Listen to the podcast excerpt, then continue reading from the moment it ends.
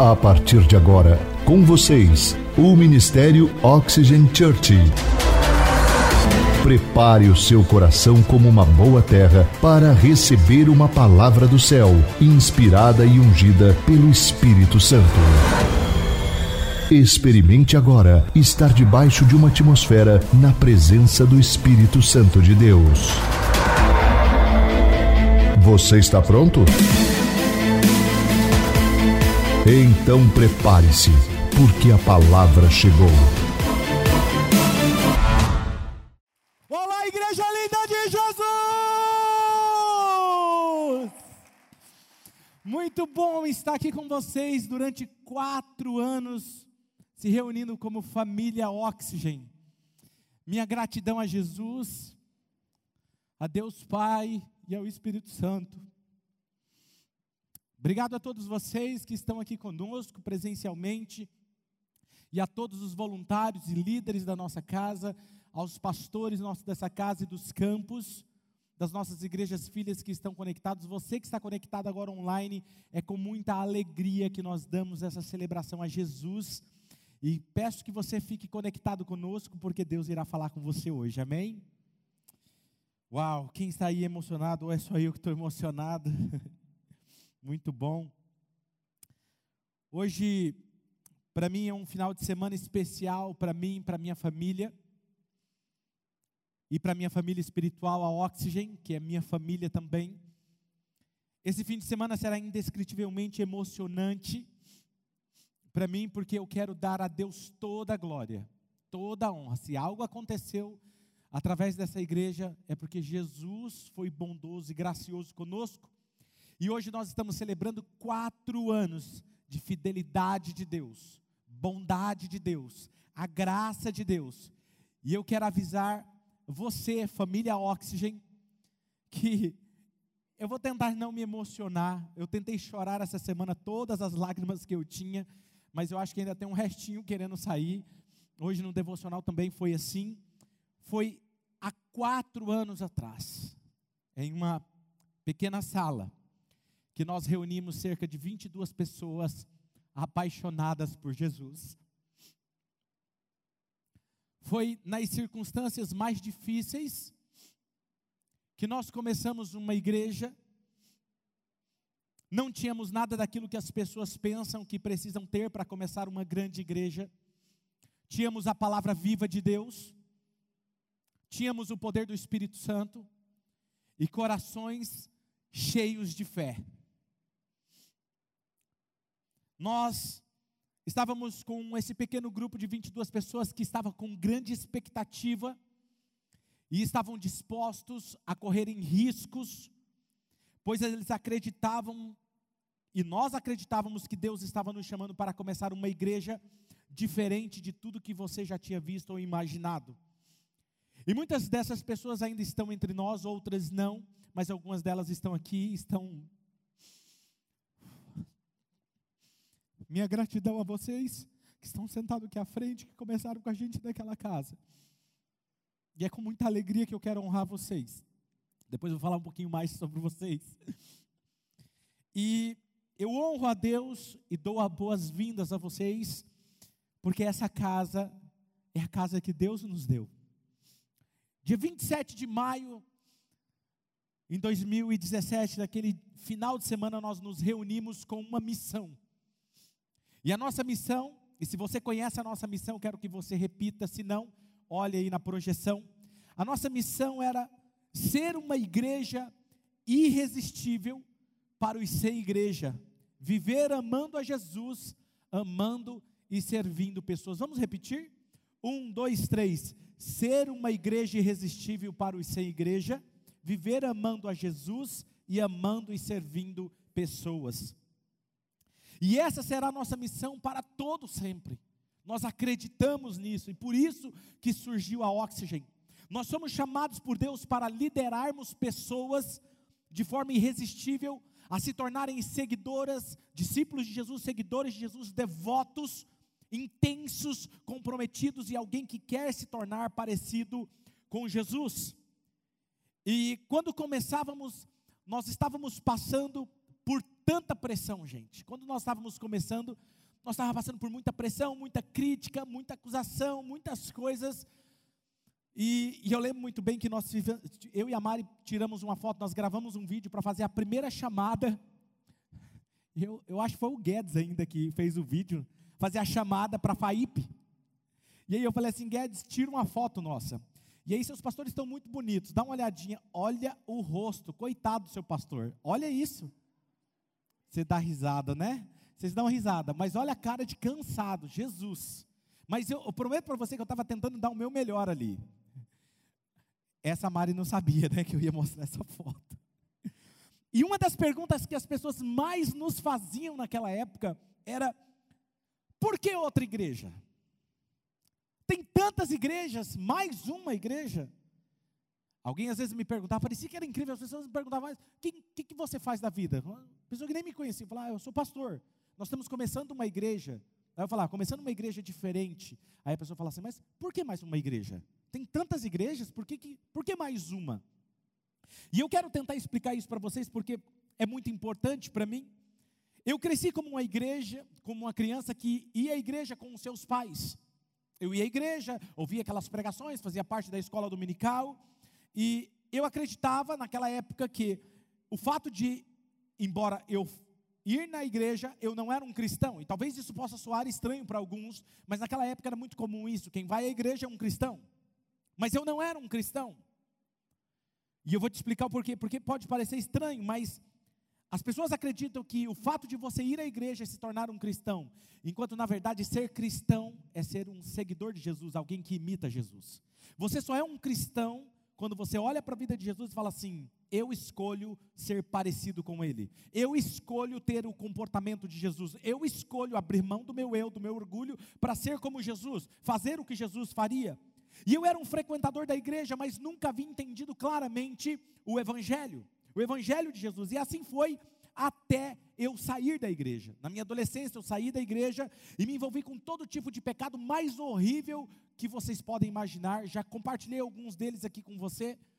E, e eu comecei a sofrer por isso. Até que um dia, um dia, eu estava cansado de viver aquela vida e eu estava caminhando por uma dessas ruas da cidade de Marília. E eu estava cansado de viver aquela vida devastada pelo pecado, e eu tive um encontro peculiar com o Espírito Santo em uma dessas ruas, onde ele me levou para dentro de uma igreja, e ali eu rendi a minha vida a Jesus. E essa história eu conto de, ela de forma mais detalhada no meu livro, como que foi esse relacionamento com o Espírito Santo. E depois daquele dia, eu olhei para a Bíblia com outros olhos e eu comecei a ler a Bíblia, o Evangelho com outros olhos. Eu me apaixonei por Jesus de verdade, porque eu conheci um Deus, um Jesus diferente do que as pessoas pregavam e falavam. E o Espírito Santo começou a mudar algo dentro de mim, era como se vendas caíssem dos meus olhos, e eu descobri que a salvação era pela graça de Jesus e não pelas obras. Não era pelo que eu fazia, mas pelo que Jesus tinha feito. E aí eu comecei a entender e saber daquilo foi tão revelador para mim, porque eu me sentia devastado, envergonhado pelo pecado, e eu nunca me sentia capaz de ser alguém parecido com Jesus. E quando eu entendi que não era sobre mim, porque por mais que eu tentava ser bom o suficiente, eu nunca conseguia ser bom o suficiente, então eu reconheci que Deus me amava independente de como eu estava. Deus me amava e ponto final. Não era sobre o quanto eu acertava, mas era o quanto a graça de Deus estava sobre mim por meio da fé. E eu comecei a ler a Bíblia de uma forma como eu nunca havia lido antes, e quanto mais eu lia, mais convencido e convicto eu ficava de que as igrejas onde eu estava, as igrejas, elas não estavam exatamente, ficava confuso porque elas não estavam vivendo algo que estava ali no Evangelho, era um pouco diferente, e talvez algumas interpretações bem diferentes do que eu vi em Jesus. Por exemplo, Jesus amava os pecadores e alguns até rejeitado pela religião da sua época, e sempre estava perto deles. E algumas igrejas que eu conhecia, parece que eles queriam ficar longe dos pecadores. Não é? Parecia que eles queriam ficar mais longe deles. Faziam questão de que os imperfeitos ficassem longe. Enquanto Jesus amava os pecadores, As nossas igrejas da época, eu entendia que parecia que falava, gostavam era de falar mal dos pecadores. Falar mal o quão horrível era o pecado daquele fulano. Nossa, o quão nojento é aquele pecado. Enquanto eu olhava para Jesus e eu via Jesus se aproximando do pecador, eu via as igrejas falando assim: eu quero ficar longe desse tipo de gente. Eu quero tirar minha família para longe desse tipo de gente. Enquanto Jesus amava eles, eles queriam ficar longe do pecado sujo.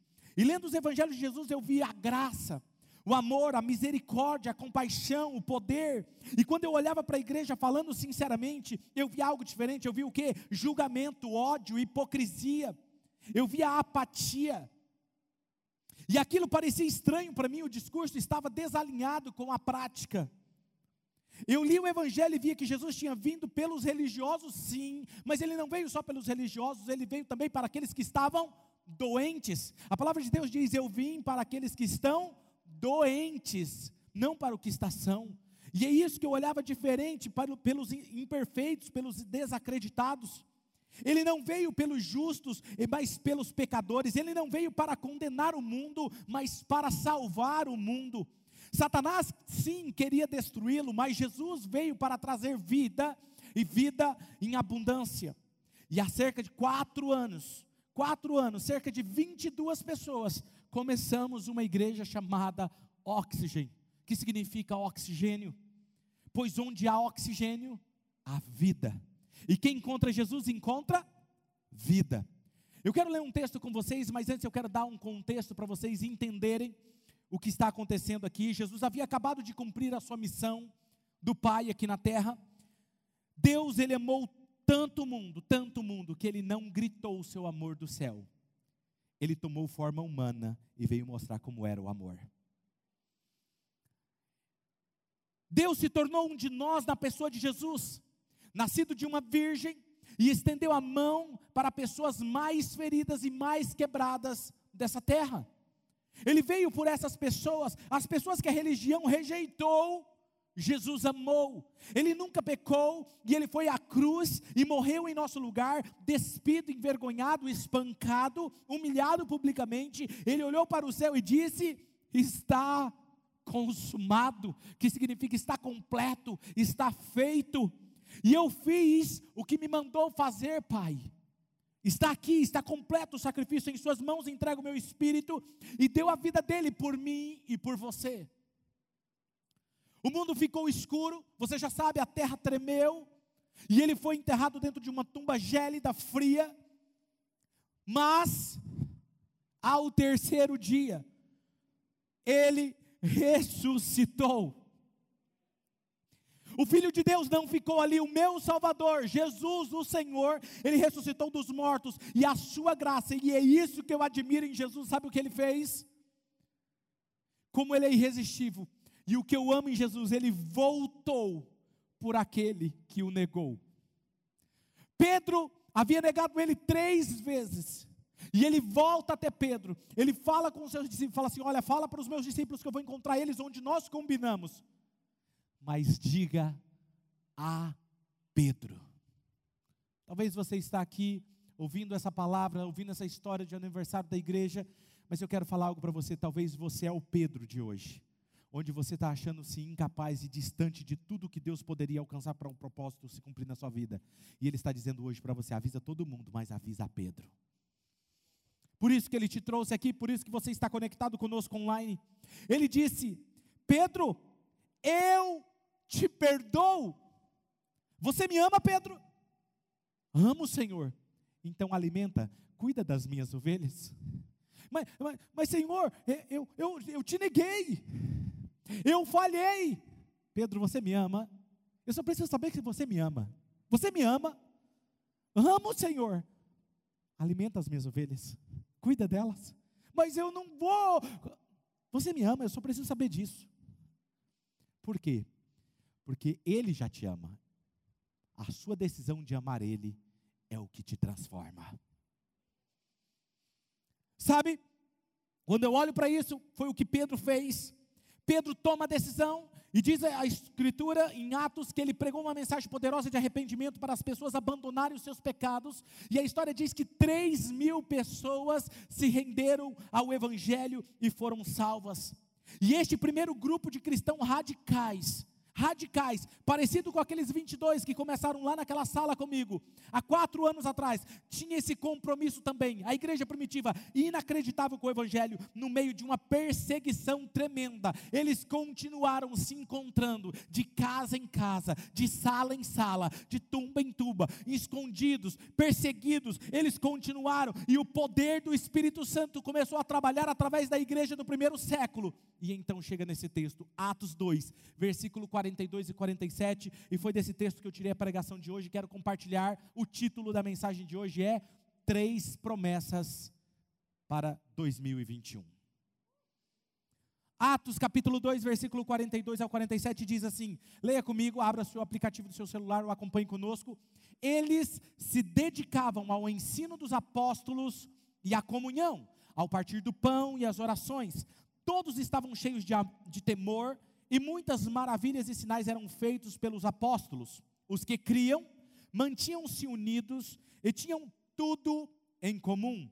Vendendo as suas propriedades e bens, distribuíam cada um conforme as suas necessidades. Todos os dias continuavam reunir-se no pátio do templo partindo pão de casa em casa, e juntos participavam das refeições com alegria, sinceridade de coração, louvando a Deus e tendo a simpatia de todo o povo, e o Senhor lhes acrescentava, diariamente os que iam sendo salvos. Se você quiser olhar, talvez agora no olho da pessoa que está mais próxima a você e dizer assim: estamos apenas começando.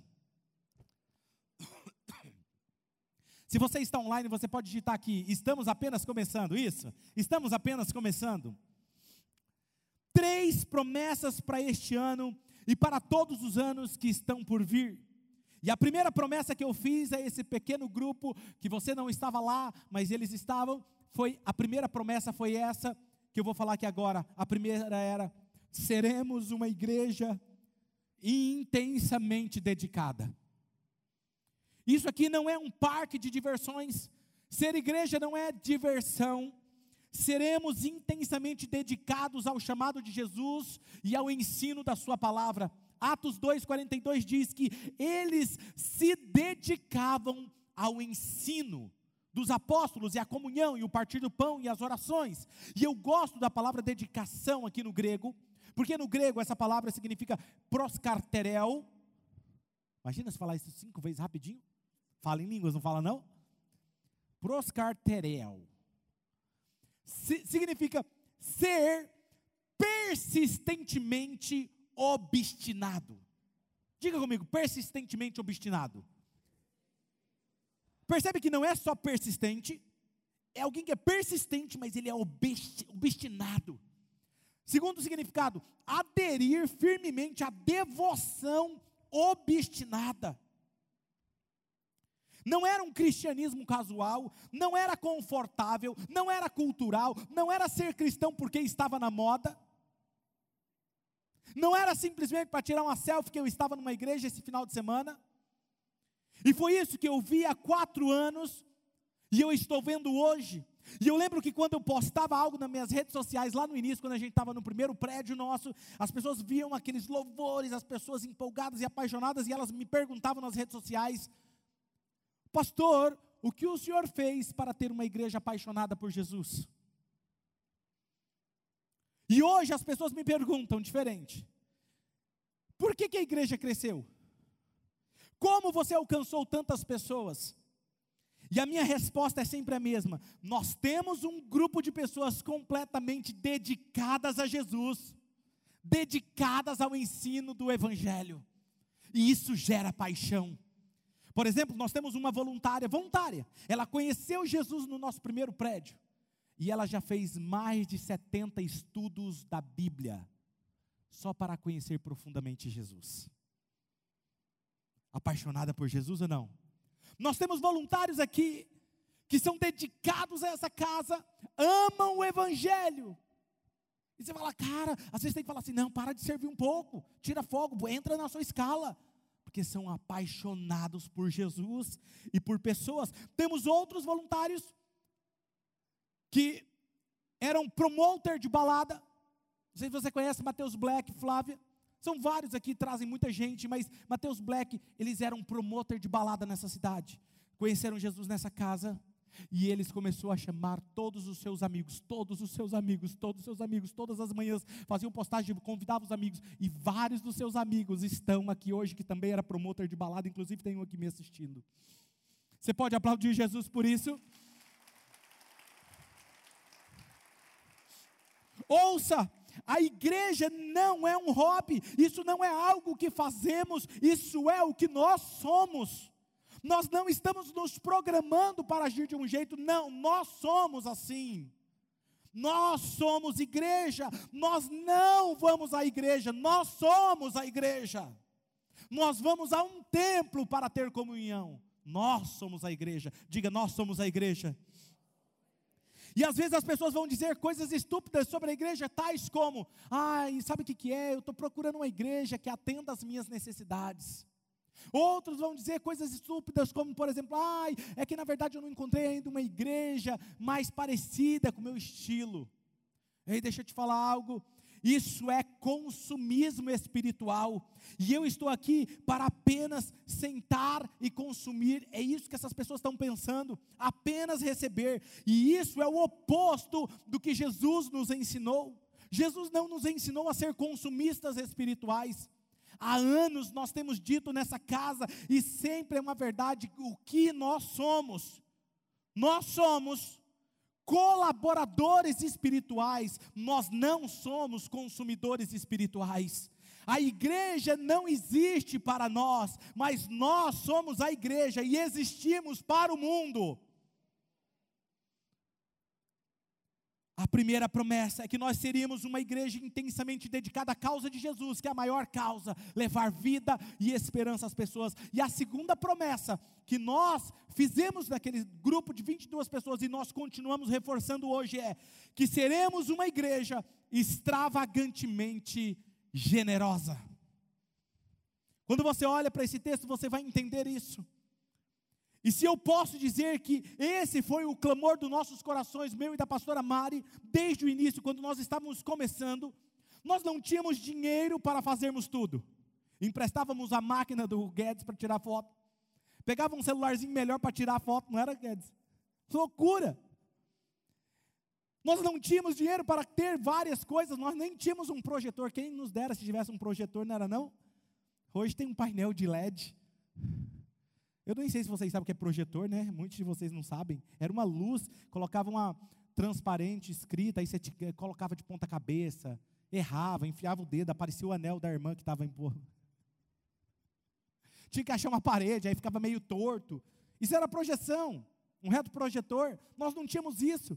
Meu púlpito era a mesa da casa da Ana. Ana, as cadeiras emprestadas da Ana. Meu Deus, ainda bem que ela tem uma mesa lá, Jesus. É, é igual a mesa da ceia de Jesus. Não, maior, né? Porque tinha 12 lá, cabia 22. A gente dava um jeito, virou uma congregação a sala dela. Nós não tínhamos. E uma coisa que sempre foi comum para nós, entre nós como igreja, e isso nunca foi algo apenas no início, até hoje é assim, até hoje os nossos voluntários é assim, quer ver? Eu vou começar a citar alguns casos aqui, você vai ver a reação deles. Nós líderes voluntários, tirávamos do nosso próprio dinheiro para comprar algo, para compor algo, para pagar alguma coisa, para comprar alguma coisa para a igreja. E eles davam tudo o que a igreja precisava. Nós, como pastores, nós também ajudamos membros, às vezes, que precisavam de dinheiro, não tinha como, nós pegávamos do nosso salário e nós dávamos. E até hoje é assim. Quantas vezes membros estavam precisando de ajuda e outros, um ajudava o outro.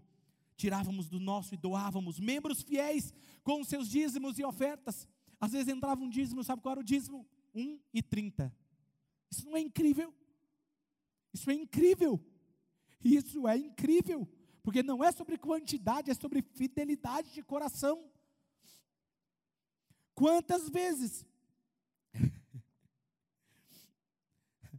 doavam cadeiras.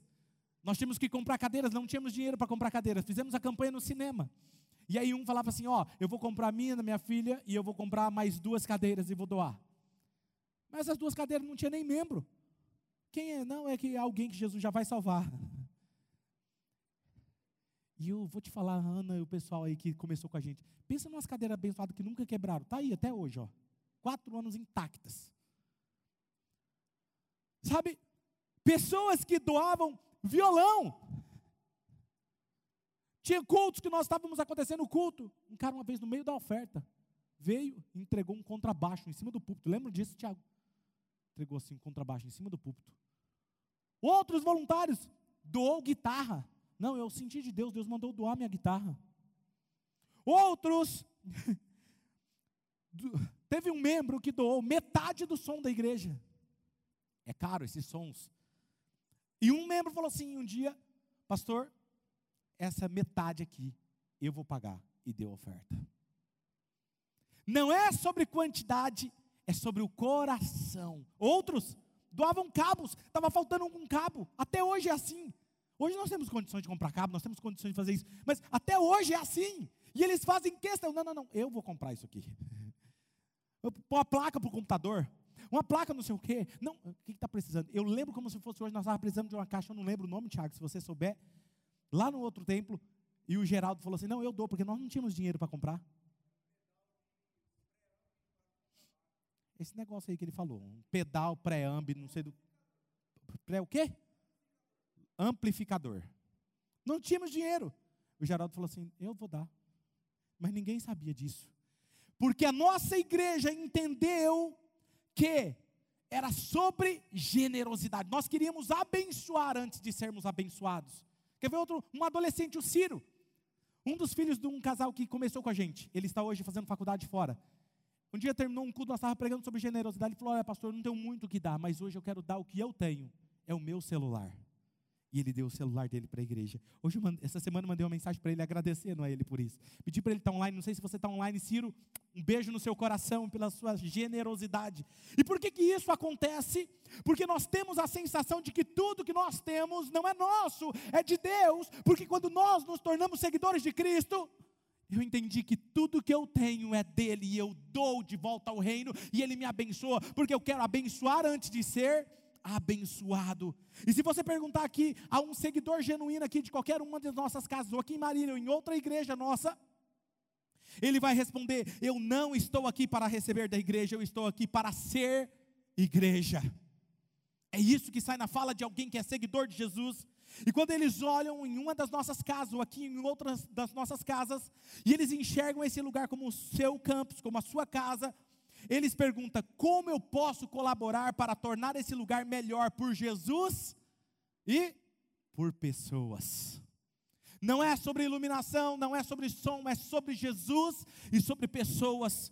E durante esses anos, Deus construiu um espírito de generosidade extravagante em nossa igreja. Atos capítulo 2, versículo 44, 45, olha esse texto. Os que criam mantinham-se unidos e tinham tudo em comum vendendo as suas propriedades e bens, eles distribuíam a cada um conforme a sua necessidade. E enquanto passavam os meses, eles, esses primeiros discípulos, anos, pregando e ensinando a palavra, foi acontecendo o que está em versículo 33 e 34. E com grande poder, os apóstolos continuavam a testemunhar da ressurreição do Senhor Jesus, e grandiosa graça estava sobre todos eles. Não havia pessoas necessitadas entre eles, pois os que possuíam terras e casas as vendiam, traziam o dinheiro da venda. Você viu o vídeo do início da igreja? Nós não tínhamos nada não tínhamos cadeiras, não tínhamos um lugar, não tínhamos telefone de secretaria, não tínhamos um escritório.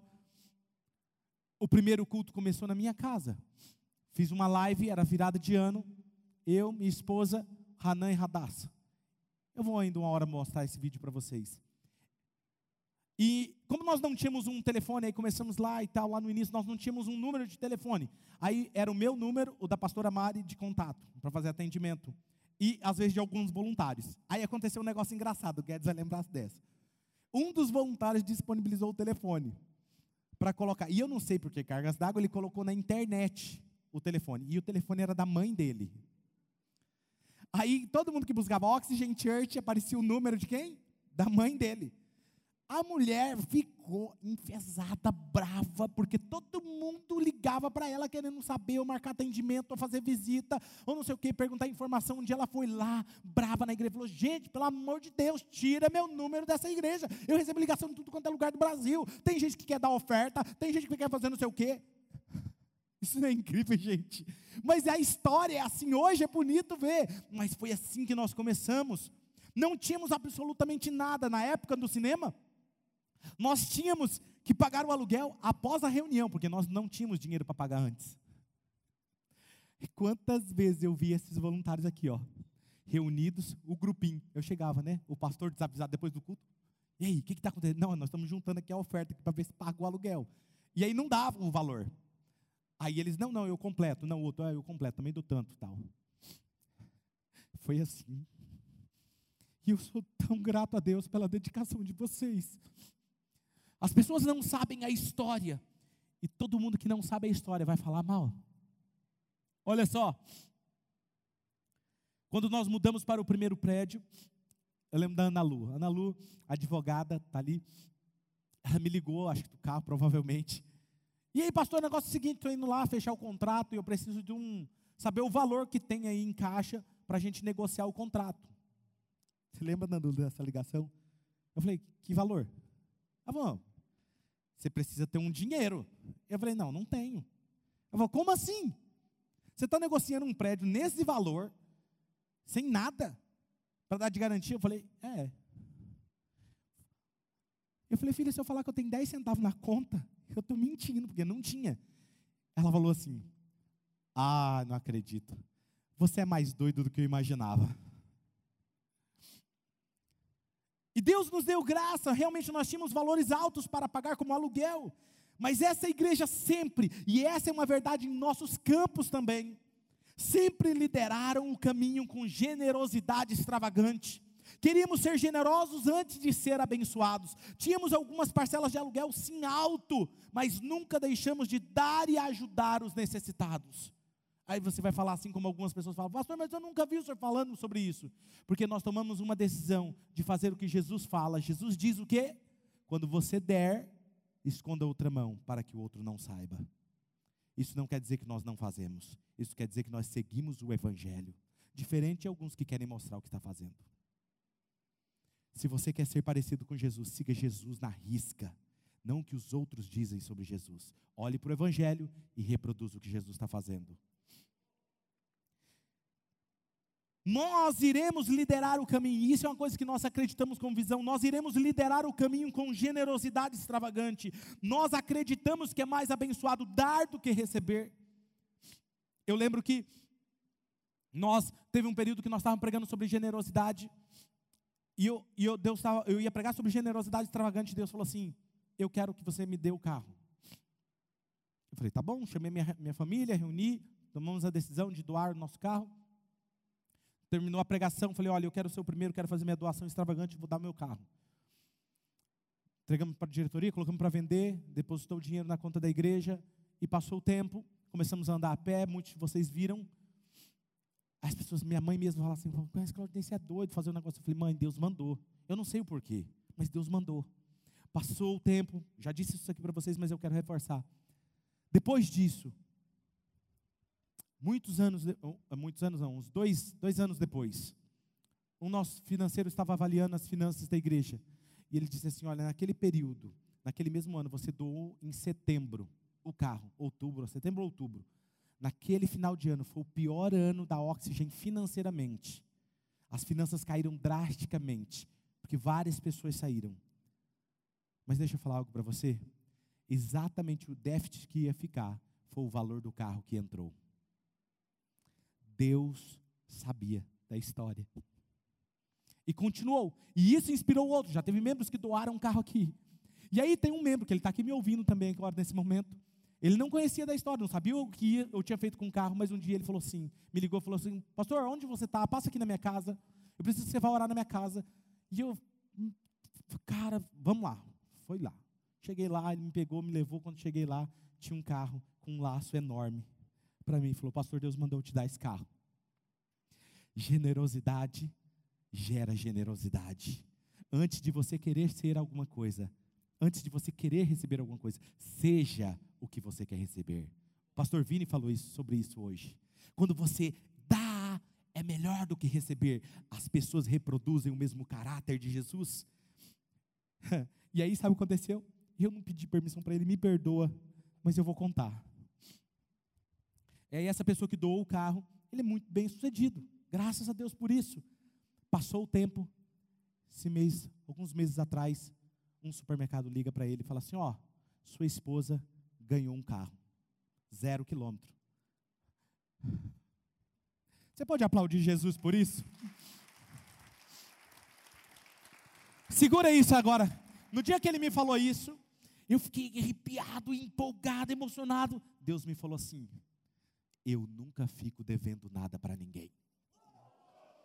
Deus nunca vai ficar devendo nada para você.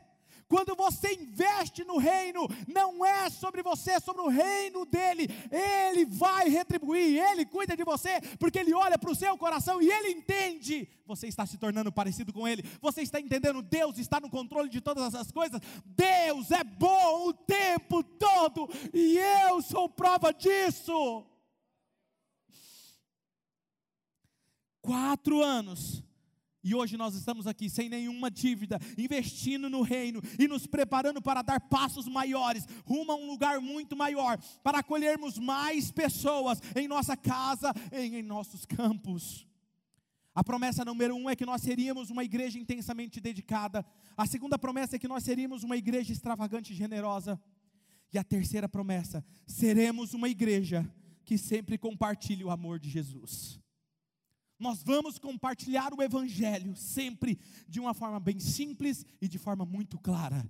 E isso não que significa que nós vamos pregar o que as pessoas querem ouvir. Não.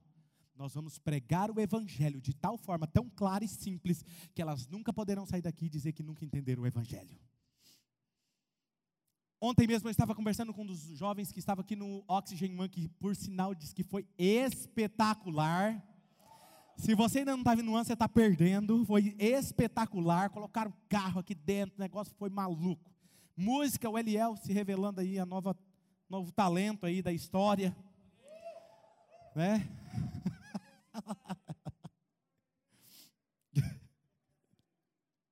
Sabe, nós já tivemos algumas situações que pessoas entram de vários credos, várias religiões aqui entram por nossas portas e eles saem dizendo o seguinte: nossa, vocês pregam de forma tão simples, tão clara, vocês cantam músicas simples de se entender. A, a nossa líder do lounge, o nosso líder, a Léo e o Ney, sabe, eles ouvem muito isso, não é? É muito claro, é muito simples, é muito fácil de entender. E é isso, é por isso que quando eu ouço isso, esse feedback, eu falo, cara, é isso, nós estamos fazendo o que é certo, nós estamos no caminho certo. E isso é a nossa característica, sabe? Por que, que nós fazemos isso? Porque o Evangelho transforma vidas. E quanto mais pessoas ouvirem o Evangelho de forma clara, simples, e eles entenderem, mais pessoas serão transformadas. Quanto mais pessoas transformadas, mais o reino de Deus está crescendo. Atos capítulo 2, versículo 47 diz o seguinte: louvando a Deus e tendo a simpatia de todo o povo, e o Senhor lhes acrescentava diariamente os que iam sendo salvos. Sabe o que eu acho interessante nisso aqui? Muitos pastores, e aí você que é pastor e líder que está me assistindo nesse momento, muitos pastores buscam um método, buscam um modelo para crescer a igreja. Deixa eu falar uma coisa: o que, quando você pega um modelo, quando você pega um método e coloca dentro da sua igreja, é o mesmo que você tentar fazer um pão e colocar só fermento dentro dela. O que faz crescer uma igreja é ter a simpatia do povo, fazer o que Jesus manda e Deus dá o crescimento.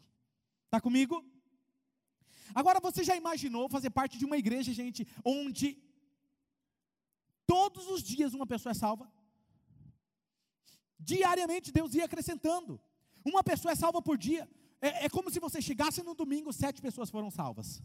Segunda, terça, quarta, quinta, sexta, sábado, domingo. Sete pessoas foram salvas. Uau! Isso não é demais? Isso seria o que? 365 pessoas por ano. Eu estou certo? Fiz a conta certa? E por acreditar nessa verdade, nós tomamos uma decisão como igreja. Todas as nossas reuniões terão apelo de rendimento a Jesus. porque nós acreditamos nisso. Nós acreditamos, então não vai passar uma reunião, pode pregar sobre o que for, nós vamos fazer o apelo no final, porque nós acreditamos que tudo que nós fazemos é por Jesus e por pessoas.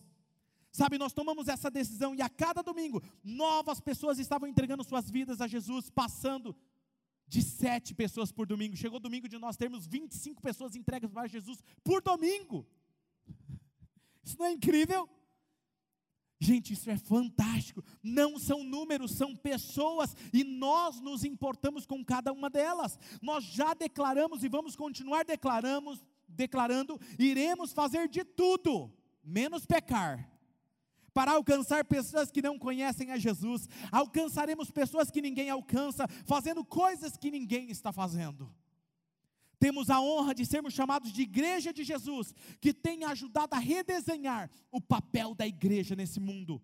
Um jeito diferente, um conceito, um novo conceito antigo de ser igreja. E como o oxigênio se espalhando por todos os lugares mais inusitados do mundo, onde houver uma pessoa respirando, ali está a nossa missão: apresentar o Evangelho. Está respirando? Vamos lá apresentar o Evangelho.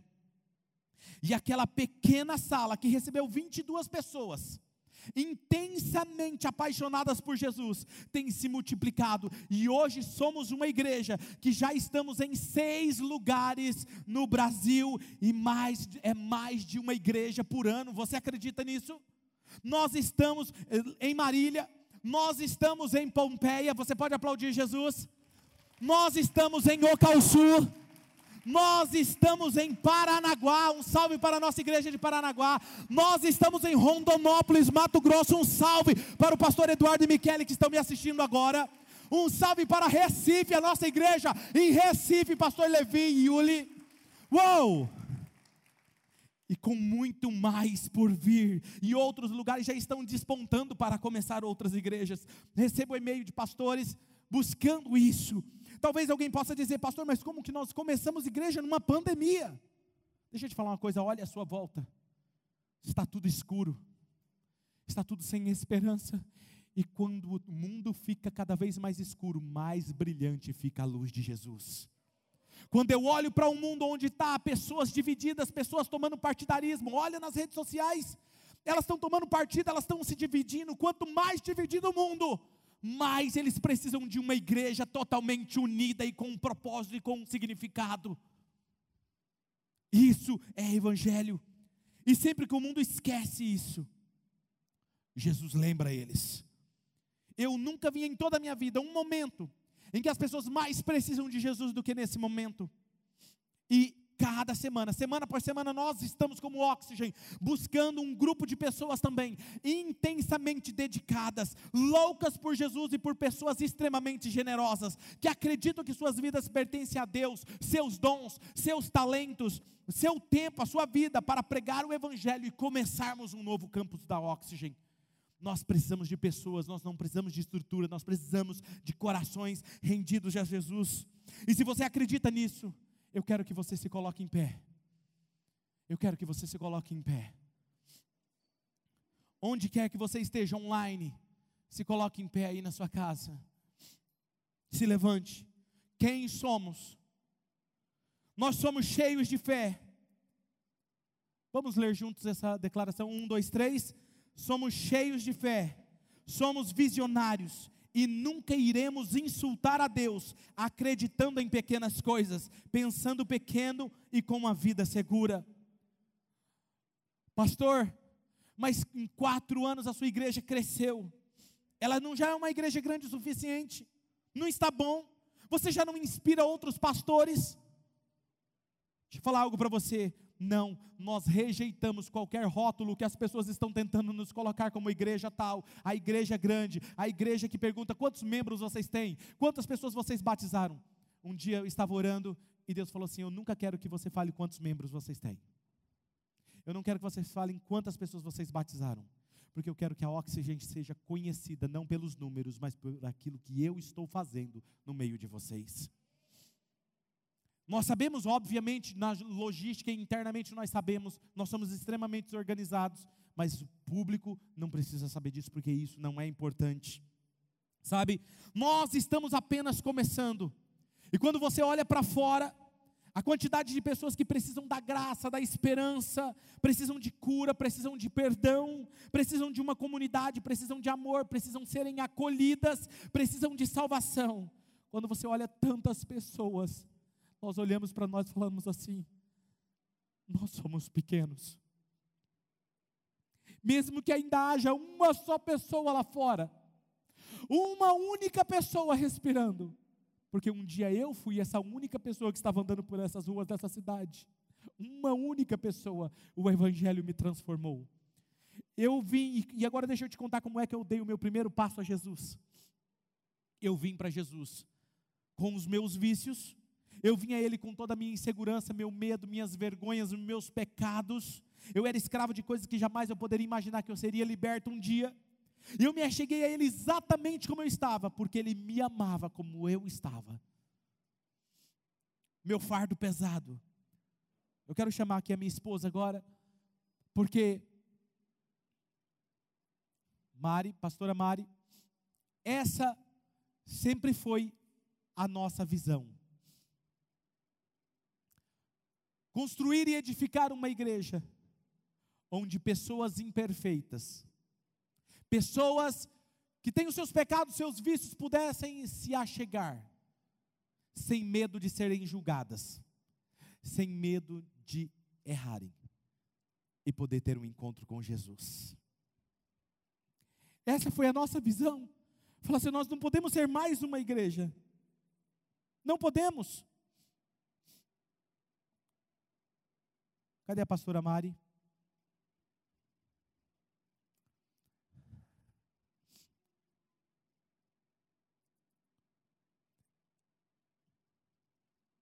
Cadê a pastora Mari?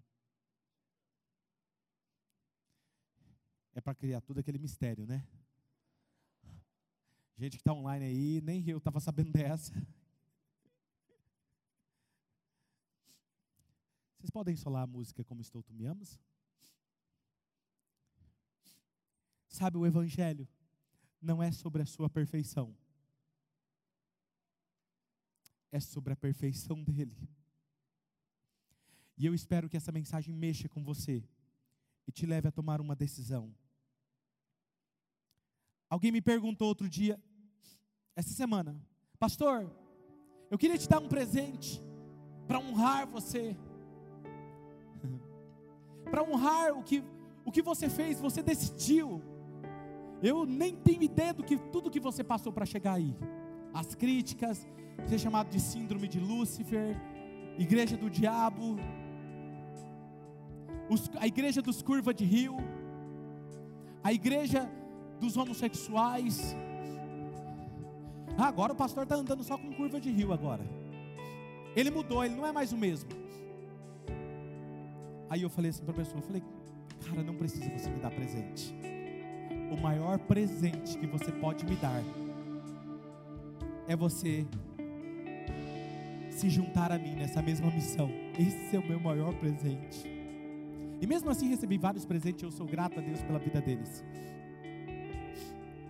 Sabe, de qualquer forma que Deus te chame, se você quer dar um presente para os seus pastores, se você está sentindo uma gratidão agora aí, de qualquer forma que você, Deus te chamar, eu quero que você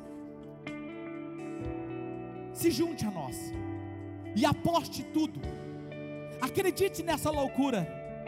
Nós não vamos à igreja, nós somos igreja. Vocês são o corpo de Cristo, vocês são embaixadores do reino de Deus. E se você fizesse isso por mim, isso seria muito importante, mais importante ainda para Deus. E com os olhos abertos, eu quero perguntar para vocês: quantos de vocês, online ou aqui presencial, diriam, eu quero fazer parte disso de forma intensa? Levante uma de suas mãos onde você está. Amém, amém. Amém. Eu quero orar por você. Sabe, nós queremos ser conhecidos como igreja, não por causa dos números, mas por aquilo que Jesus está fazendo por nós.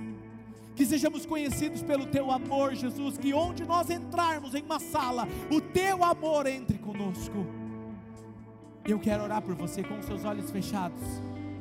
Pai, em nome de Jesus, eu oro para que cada pessoa que levantou as suas mãos nesse momento, tomando uma decisão de ser usado intensamente, como aquele primeiro grupo das 22 pessoas. Eu oro para que o Espírito Santo desça sobre eles como um óleo fresco, e Senhor, possua a mente, o coração deles, o corpo deles, empodere eles com esse poder, esse amor, e use a vida deles poderosamente para transformarmos lugares, cidades, estados, países e o mundo, e cumprirmos com a nossa missão, em nome de Jesus, amém.